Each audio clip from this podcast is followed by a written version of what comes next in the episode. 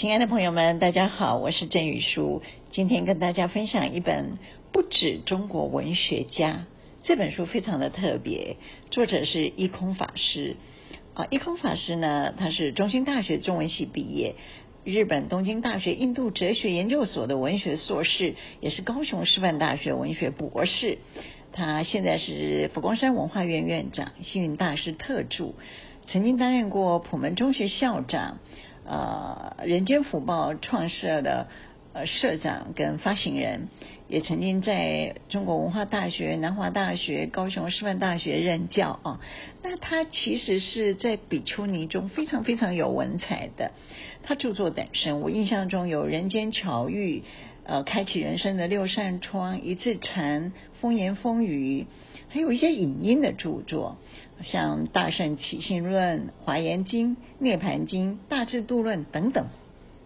那么我们看他的经历这么样的丰富，其实是非常难得的一个呃出家众啊。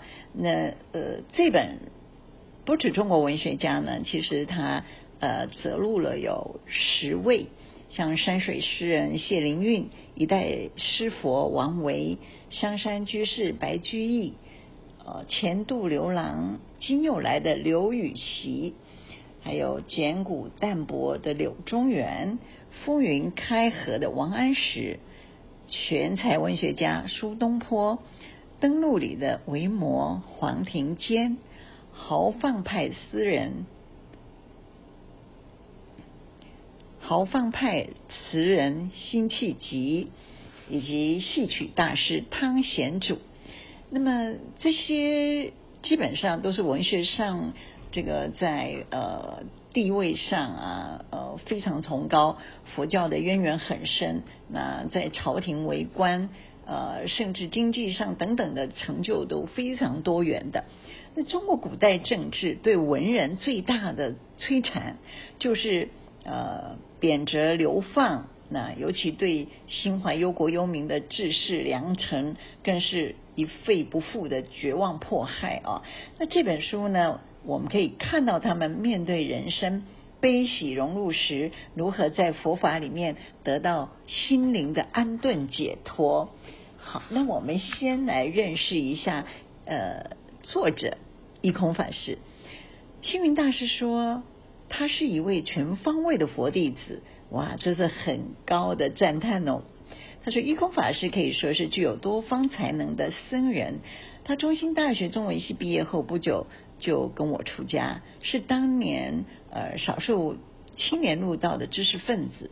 后来让他到日本留学，取得印度哲学研究所硕士学位，也在高雄的师范大学获得博士学位。呃，一空法师非常聪明好学，能说善道，有坚定的道心信念，又具有热忱的弘法布教精神。印象中，我交付给他的工作，他没有不直下承担的，都是全力以赴。嗯，那我一生呢，与病为友，几十年来小病大病不断，但是身体纵有病痛不方便，心中毫无挂碍。这一点，一空也。跟我很像，这几年来他罹患癌症三次，接受二十多次化疗，三十多次电疗，相信身体的痛楚比我更严重，但是没听过他抱怨诉苦，倒是听说他在美国疗养的期间，仍然抱着病躯四处弘法，这种精神真的值得我们赞叹啊！星云大师说，一空法师的文字。非常美哦，他文字的力量无远佛界，文字的影响，呃，传之千秋万世。一空在佛学、国学都有深厚的基础，很希望他能多多写作，再多出几本书，以优美的文学将人间佛教的思想内涵传扬给世人。对呀，空师傅不止中国文学家这样的书，还有更多更多好书让我们来诵读啊。那我们首先来分享一代诗佛王维在文学成就上真是西出阳关无故人。那苏东坡就曾经在这个书呃《摩詰蓝田烟雨图》里面说：“为摩詰之诗，诗中有画；观摩詰之画，画中有诗。最能传神道出王维在诗文、书画等方面的成就。那这里的呃为呃摩诘，这里的摩诘当然指的就是王维，因为他好摩诘。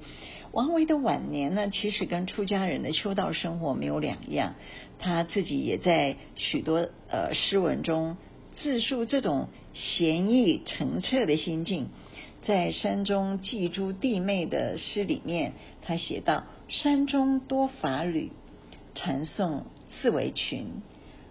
城郭遥相望，唯应见白云。”那另一首《终南别业》呢？他写的。终岁颇好道，管家南山陲。兴来每独往，胜事空自知。行到水穷处，坐看云起时。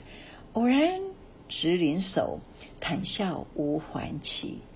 诗人写自己中年以后，呃，厌离呃成熟，一心向佛，和很多出家人结方外之交。这王维。以诗呃这个闻名，他以禅入诗，活泼而富禅趣。人活在禅意之中，开拓出一种清淡空寂、宁静自然的诗境。后人比喻为诗佛，跟这个诗仙李白、诗圣杜甫并列于盛唐的诗坛哦。那好，我们再看看香山居士白居易。白居易前身应该是一位诗僧，结交禅僧，问道鸟巢，他真是真是非常非常的呃亲近深入佛法。白居易是唐代文人中除了王维之外，和佛教僧侣往来关系最为密切的大诗人。那么官场的险恶，政治的不得志，让白居易晚年呢返归山林。依止空门的意念愈发强烈，尤其六十八岁，呃，得封皮之疾后，更是以西方极乐净土为依归啊。那他在《念佛记》里面写道：“今年七十一，不复饰银额，看经费眼力，作福未奔波，何以度心也？一声阿弥陀，行也阿弥陀，坐也阿弥陀。”众扰忙似箭，不费阿弥陀。日暮而途远，无声已蹉跎。但系清净心，但念阿弥陀。达人应笑我，多却阿弥陀。达又作么啥？达又作么生？不达又如何？善劝法界众，同念阿弥陀。作为诗人，白居易是成功的。他与元稹开创呃新乐府诗体。作为政治家，白居易是有风骨的。他超然于牛李党士，哦，不分党，不不结党，不呃不要去分党派啊。他不依附权贵而改变知识分子的节操。他体恤百姓，多所建树。作为佛弟子。白居易是前进的，他皈依受戒，持斋放生，修建香山寺，开龙门八节坛，一心归命佛门。凡此种种，均可见白居易之生命风格与佛教关系之密切啊。那除了白居易，我们还谈到风云开河的王安石。王安石是位文学大家。也是非常虔诚的居士。王安石是中国历史上值得尊敬的大政治家，也是唐宋古文八大家之一，文学成就非常深厚，有一千五百余首诗遗留后世。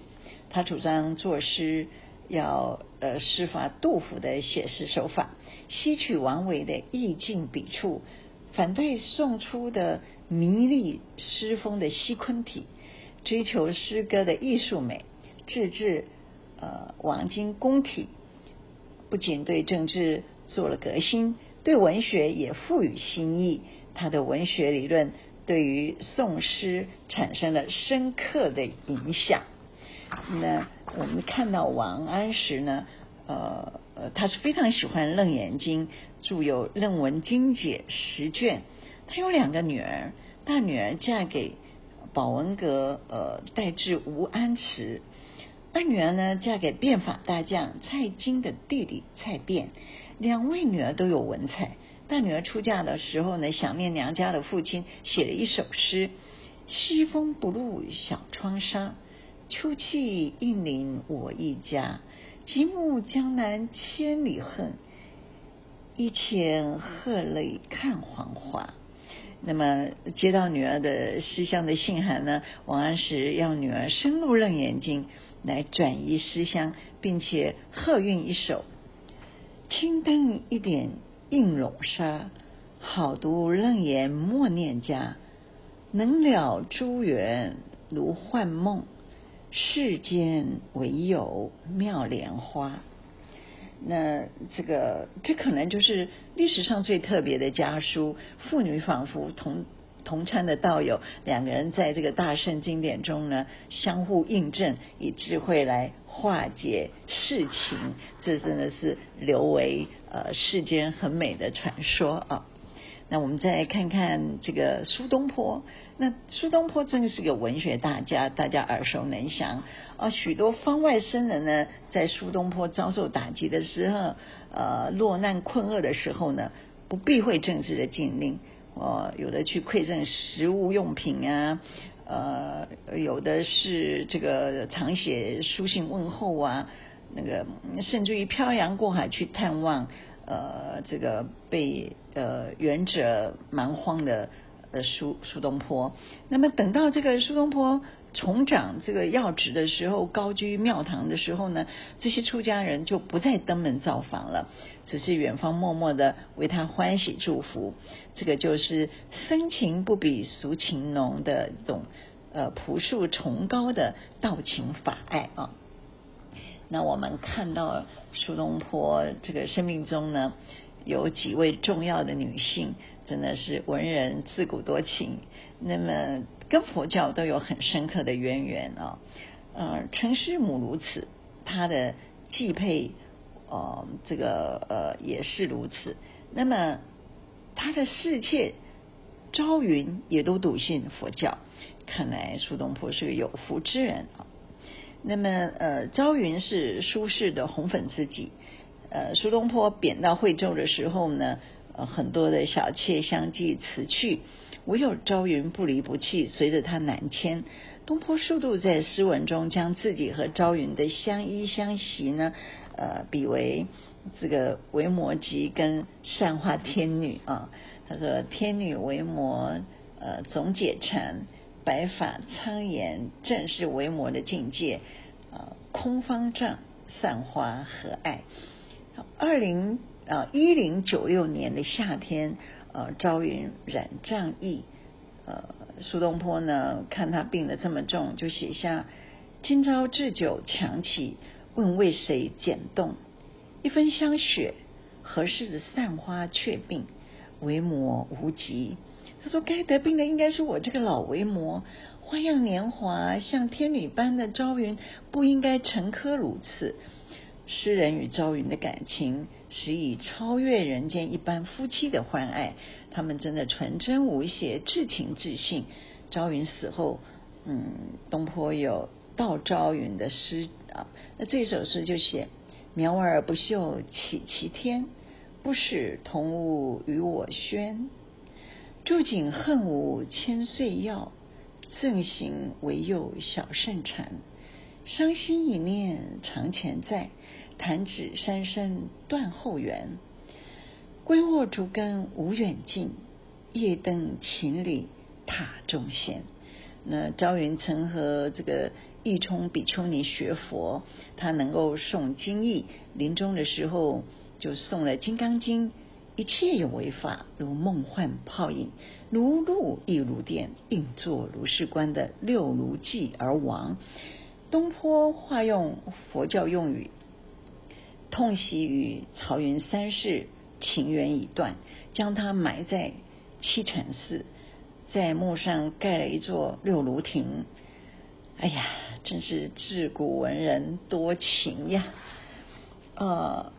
苏东坡跟佛教的关系非常的密切，从他少年时期到他病逝为止，从没有中断跟佛门僧人的往来联系。无论羁旅漂泊何处，呃，苏东坡始终和僧侣维持真心的交往，同时受到出家人诚挚的护持跟崇敬。所以，苏轼跟佛教的深厚因缘，有来自北宋佛教兴盛的思潮，文人学佛的风气大开，有族人崇信佛教的家学渊源。更大的原因是，苏轼呃，真的。沉浮宦海、大起大落的人生境遇，让他在解脱门中找到了安顿身心的精度。所以，呃，他写在这个黄州起的《定风波》一词呢，可以看出他有饱经忧患而归趋寂然宁静的心境啊、哦。那他这一首词是这样写的：莫听穿林打叶声，何妨吟啸且徐行。竹杖芒鞋轻胜马，谁怕？一蓑烟雨任平生。料峭春风吹酒醒，微冷，山头斜照却相迎。回首向来萧瑟处，归去，也无风雨也无晴。哇，这本书真的太丰富了，亲亲爱的听众们，时间的关系，我不能再分享。那这本不止中国文学家呢，真是太精彩，太多的故事，大家还是找佛光文化买一本不止中国文学家，回家好好品读哦。好，我们今天分享到这，下次再见。